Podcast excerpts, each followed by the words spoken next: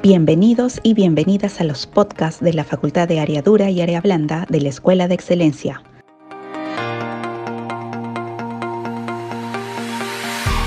Hola asesoras y asesores, soy Renzo Portocarrero, gerente de negocios del área de gasfitería, y les doy la bienvenida a este podcast, donde aprenderemos juntos el proyecto de bombas de agua y presurización. En esta oportunidad me acompaña el momo de gasfitería Juan Burga, quien nos enseñará el paso a paso de cómo hacerlo.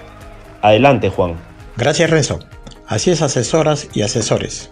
Hoy aprenderemos el proyecto de bombas de agua y presurización. Atento a mis indicaciones. Juan, ¿y cuáles son los drivers, materiales y herramientas que necesitaremos para realizar este proyecto? Para este proyecto los drivers serán bomba para agua, el tanque cisterna, el tanque elevado y el presurizador de agua. En el lado de los materiales necesitamos dos automáticos de nivel, válvula check de pie según diámetro de la bomba, válvula check según modelo y medida, llave de paso, conexiones y tuberías según el diámetro de succión y salida de la bomba, que pueden ser codos, Ts, uniones, adaptadores, cinta teflón, soldadura de PVC azul o pegamento, formador de empaquetadura, tirafones y anclajes, llave térmica, dependiendo de potencia de la bomba, caja térmica de PVC, cable eléctrico, tubería PVC de luz, tubo corrugado de luz, abrazadera y tornillos, cinta aislante, kit de PVC para desfogue de tanque y cisterna, reducción de 4 pulgadas a 2, tubo de 2 pulgadas, kit de PVC para cebado de bomba de agua y lija de fierro número 80. Y las herramientas que utilizaremos para este proyecto serán el taladro y broca de un cuarto y tres octavos, llave Stilson, llave inglesa o francesa, hoja y arco de sierra o cortador de tubo, desarmador estrella, martillo de goma, wincha, escalera y herramientas de construcción como picos, palos, demoladores, etc. Es importante recalcar a los asesores el uso de implementos de seguridad, en este caso lentes de seguridad, guantes, botas de acero, casco y barbiquejo, mascarilla y overol de trabajo. Así es Renzo, una buena recomendación. Los presurizadores se emplean cuando se carece de presión ideal para una distribución uniforme de agua en la vivienda. De esta forma se brinda comodidad ya que se cuenta con la presión requerida para el uso de, por ejemplo, duchas españolas, llaves monocomando, cabinas de ducha, etc. Productos que requieren trabajar con presión de agua constante. Los clientes requieren de estos sistemas ya que sea para un uso doméstico cuya función principal es la de regular la presión de agua o para un uso industrial. Ahora amigos, se preguntarán, ¿en qué situaciones se podría implementar este proyecto? ¿Nos puedes explicar mejor en este punto, Renzo? Claro, la bomba de agua se emplea cuando se carece de presión para alimentar el llenado de un tanque elevado. De esta forma, la bomba de agua es acompañada siempre de un tanque cisterna, permitiendo realizar un abastecimiento indirecto. Al seleccionar bombas para una aplicación dada, tenemos diversos tipos de bombas que podemos elegir. En el caso de la bomba para uso doméstico se selecciona según la capacidad y la altura en la que se ubicará el tanque elevado. A continuación, algunas definiciones importantes para este proyecto. Bomba. Una bomba es un turbo máquina generadora para líquidos. La bomba se usa para transformar la energía mecánica en energía hidráulica. Se le denomina como electrobomba porque en la parte de atrás está el motor o bobina que en su interior tiene un campo eléctrico que hace girar al eje a una velocidad para la que fue construida. Este eje hace girar al rodete o paleta para que se encuentre en la parte delantera. A, esta parte se le llama bomba, es por eso que se le denomina electrobomba. Las partes principales de una bomba para agua son el motor, dispositivo que permite mover el eje y a su vez impulsar para pasar el agua de un lado a otro Puede contener otras piezas especiales como ventilador, bobina, etc. Los sellos, retenedores y anillos es todo lo que hace que la bomba se selle de manera correcta permitiendo cierta compensación interna. El impulsor, rotor o rodetes, dispositivo que se usa para poder impulsar el fluido contenido en la carcasa o armazón. la entrada y salida, orificios por donde pasa el fluido y debe contar con una salida. Y el canal de control para accionar la bomba de agua puede contener switch o botones para realizar su encendido parada entre otras. Respecto al funcionamiento de la bomba, esta debe estar cebada o purgada para que haya continuidad de fluido desde origen del agua hasta la bomba. Su trabajo consiste en generar una presión causada por el movimiento de la bomba, con lo que se logra que se genere un movimiento de líquido hacia la salida de la bomba. Y, debido a la succión del agua del otro extremo de la bomba, se produce una presión negativa que es la que hace que haya succión del fluido del otro extremo. El electronivel es un dispositivo de alta seguridad que sirve para el encendido y apagado de la bomba de agua. Está compuesto de un flotador que en su interior posee un interruptor en dos posiciones. Un cable en su interior posee tres conexiones, cable negro y cable celeste, para ser colocado en la parte del tanque elevado y cable marrón para ser colocado en la cisterna. Finalmente, también posee una pesa que permite que el cable haga el efecto de bisagra y su regulación es manual. La cisterna. La cisterna forma parte del sistema para el almacenamiento de agua. El agua proviene de la tubería principal de la edificación y entra a la cisterna, la cual a través de una bomba llevará el agua hacia un tanque elevado.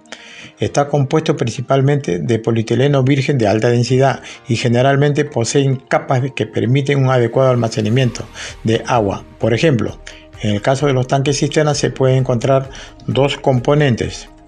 La capa antibacterial, su función es la de preservar el agua de las algas y bacterias que pudieron reproducirse por su almacenamiento y el revestimiento de color celeste para mantener el agua en óptimas condiciones con sus anillos y hombros de protección para darle mayor resistencia y durabilidad. Soporta la presión que puede emitir el subsuelo. Asimismo, se recomienda instalar un filtro para agua que permitirá el ingreso de agua limpia y clara con menos sedimentaciones. Ahora Juan, ¿cómo se clasifican los presurizadores? Se clasifican en la bomba centrífuga, este producto da mayor caudal y es más silenciosa que la periférica, logrando así un menor consumo de energía y mayor vida útil. Y la YEC o autocebante. Este producto lanza caudal y presión a la vez. Es silenciosa. Se utiliza, se utiliza principalmente en equipos hidroneumáticos o sistema de riego. ¿Y cuáles serían algunas reglamentaciones que deberíamos tener en cuenta para este proyecto? Para definir el tipo de bomba para agua hasta un caballo que se requiere utilizar se debe contemplar las siguientes medidas. La periférica de medio caballo 5 metros 35 litros, 10 metros 28 litros, 15 metros 22 litros, 20 metros 17 litros, 25 metros 13 litros, 30 metros 8 litros y 35 metros 5 litros.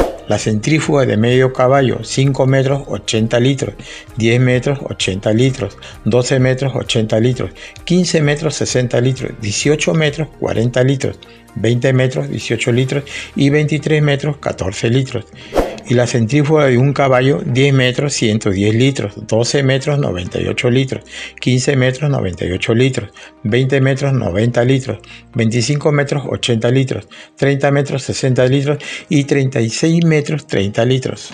Además, requerimos conocer la altura a la que se elevará el agua, calcular 3 metros por piso y el tamaño o capacidad del tanque que se va a elevar. Con estos datos y contemplando que el tanque se debe llenar totalmente en menos de una hora es que se pueda calcular el tiempo utilizando la siguiente fórmula. Tiempo de llenado igual al volumen por caudal. También tenemos las motobombas de agua, que es una máquina que se emplea para movilizar grandes cantidades de agua de forma rápida y eficiente. En una motobomba se debe tener siempre en cuenta los diagramas de caudal, presión y altura total. El caudal es la cantidad de agua que se desea mover y la altura total describe la altura de una columna vertical de agua teórica que una bomba puede producir. Previo al encendido de la motobomba se deberá abrir la palanca de gasolina, cerrar la palanca de aire y poner la palanca en ON. Las motobombas para agua se recomienda trabajarlas con aceite multigrado 10W30 y el tipo de combustible que se emplea es gasolina de 90 octanos. Para el mantenimiento debemos tener en cuenta que El aceite se debe cambiar la primera vez a las 20 horas de uso y de ahí se renovará cada 100 horas de uso y cambiar la bujía cada 6 meses o cada 100 horas de uso. En tienda manejamos diferentes marcas de las que se resaltan Humboldt y Yamaha. Ahora hablemos de las bombas sumergibles. Existen dos tipos para aguas limpias y aguas residuales. En cuanto a los presurizadores o equipos de presión que tienen dos tipos de instalación que son instalación dentro del domicilio que requiere trabajar con un mínimo de caída de tanque elevado a 60 centímetros. Cuentan con un encendido automático y son silenciosos, apropiados para dar presión a los servicios de agua o calentadores a gas. Instalación al costado de un tanque elevado o tanque cisterna. Son equipos de presión, presurizadores, bombas de presión o equipos hidroneumáticos que se instalan externamente al costado de la cisterna o tanque elevado. La elevación de la presión es de 10 psi o más aproximadamente según el modelo a trabajar. En nuestras tiendas ofrecemos diferentes modelos de presurizadores de agua, el cual se selecciona de acuerdo a la necesidad del cliente altura, cantidad de servicios de agua, distancia, etc. Cuentan con encendido automático. Estos presurizadores o equipos de presión son silenciosos y de rendimiento excelente. Con respecto a los presurizadores, estos requieren trabajar desde un, un recipiente de agua, es decir, una cisterna o tanque de agua, ya que no se recomienda trabajar directamente de la red porque se puede obstruir o trabajar con aire y esto generará que se pueda quemar o malograr el equipo de presión. Ahora sí, Juan, enséñanos el paso a paso de nuestro proyecto. Estén muy atentos, asesores. Primero comencemos con la instalación de cisternas. Como primer paso, realizaremos la excavación de donde se colocará la cisterna dejando 30 centímetros más que la altura normal de la cisterna y 20 centímetros más que su diámetro. Luego realizar el solado considerando las dimensiones para la instalación de la cisterna. En el paso 2, colocar la cisterna cuidando que no caiga ningún elemento que pueda dañarla. Realizar la compactación con arena gruesa o con la misma tierra que se retiró del agujero, previo filtro de elementos que puedan dañarla. Compañeros, no se olviden de usar sus EPPs. La seguridad es lo primero. Así es, Renzo. Ahora vayamos al paso 3. Colocar un collarín sobre la cisterna, evitando que el peso caiga sobre la misma con una separación de 30 centímetros del hombro de la cisterna hacia el piso. Se, proceda, se procede a realizar las conexiones hidráulicas. En el paso 4 colocamos cemento y formar el piso dejando un hueco para la colocación de la tapa de seguridad. Ahora Juan, enséñanos el paso a paso de la instalación de bombas. Sí, cómo no. En el paso 1 tenemos que definir el lugar donde se colocará la bomba Realizar la perforación en el piso con broca para concreto, introducir los tarugos y fijar la bomba con tirafones. Luego en el paso 2, instalar el niple en el punto de impulsión, luego instalar la T y el tapón de cebado. Instalar el niple en la unión universal y la válvula check al otro extremo, verificando que el sentido de la flecha se dirija hacia el tanque elevado. E instalar el niple a la salida del check e instalar la válvula de paso al niple. Continuar la instalación hacia el tanque elevado. Después, en el paso 3, para el proceso de succión, instalar el niple al punto de succión de la bomba e instalar la unión universal en el niple e instalar el codo de succión en el niple sin importar la posición en la que quede ya que se puede aflojar luego la unión universal para acomodarlo. Tenemos que hacer bien las instalaciones para no tener problemas. En el paso 4 instalar la válvula de pie a un extremo del tubo de succión e instalar al otro extremo el codo de succión. Esta se pone a 10 centímetros del fondo de la cisterna. Luego en el paso 5, para el cebado de la bomba, llenar de agua a través de la tubería de succión y finalmente colocar el tapón de cebado. Después en el paso 6, para la conexión eléctrica, retirar la tapa superior de la misma e identificar los bornes, tuercas de la conexión pasar el cable por el orificio de la parte posterior aflojando las tuercas para su conexión. Y por último, en el paso 7, conectar los cables de la corriente, dejando las tuercas bien apretadas, conectar la tierra física y colocar la tapa. Ahora, indícanos el paso a paso de la instalación del electronivel o automáticos de nivel. Sí, en el paso 1, para colocar el electronivel en posición de operación y evitar que la bomba funcione cuando no haya agua en la cisterna. Colocar el contrapeso del electronivel a 25 centímetros del flotador del mismo y ajustar a la altura del contrapeso a 25 centímetros del fondo. Jalar el cable por la parte exterior de la cisterna y fijar el techo mediante la aplicación de aislante. Luego, en el paso 2, colocar el flotador acoplando la varilla de cremallera de la válvula de llenado, ajustar el ángulo de inclinación de la varilla de acuerdo al nivel de agua que desee almacenar en la cisterna. Y por último, enséñanos el paso a paso de instalación del presurizador. Claro, en el paso 1, identificar el recipiente de agua a trabajar. Esta explicación será para un tanque elevado, instalar el equipo de presión al lado del tanque, realizar la alimentación de succión por debajo o por arriba del tanque, realizar conexiones de PVC y válvula check de acuerdo al diámetro de succión de la bomba. Luego en el paso 2 colocar el presurizador encima del cebado de la bomba, hacer la conexión de PVC y colocar un niple, codo y llave de paso para el control del flujo de agua. Siempre instalar uniones universales de PVC para permitir una mejor reparación o rectificación. Después en el paso 3 conectar la salida hacia la entrada matriz de la casa o departamento donde se requiere la presión, utilizar una reducción de media pulgada. Y para terminar el paso 4, realizar la instalación eléctrica, juntar los dos cables de la bomba hacia los dos cables del presurizador, los otros dos cables del presurizador hacia la instalación independiente de la llave térmica. Cabe resaltar que el equipo trabaja automáticamente. Cada vez que se abre un punto de agua, el equipo se activa. Realizar la verificación del funcionamiento correcto del equipo. Fabuloso, Juan. Espero que hayan captado muy bien el paso a paso de este proyecto. Es importante mencionarles a nuestros asesores que la dificultad de aplicación de este proyecto es alta, el gasto de inversión es alto y el tipo de mantenimiento es limpieza y cambios de repuestos. Ofrecemos una solución para cada necesidad. Realizamos servicios de instalación de electrobomba para cisterna con tanque elevado, con llave térmica, sin llave térmica, con controles de nivel, automático solo para Lima Metropolitana y Callao. Solo incluye mano de obra, no incluye materiales. Para mayor información y detalle del servicio, accede al sistema CENTA para revisar o imprimir las cartillas y tarifarios de los servicios. Recuerda que puedes programar y comprar los servicios desde el call center llamando a 419-2000 opción 1 en el caso de Sodimac y 631-0300 opción 1 en el caso de Maestro. Ahora les indicaré algunos tips de atención al cliente. Durante la asesoría del cliente, al cliente es importante conocer la altura a la que se trabajará o se colocará el tanque elevado y su capacidad ya que esto determinará el tipo de bomba y la necesidad de contar con un presurizador o equipo de presión. Y recuerda ofrecer a nuestros clientes financiamiento con la tarjeta CMR. Interesante. Otras acotaciones sobre este proyecto que nos puedes decir, Juan. En el caso de la cisterna no se debe colocar si es que el manto freático, nivel por el que el agua se discurre en el subsuelo, se encuentra demasiado alto.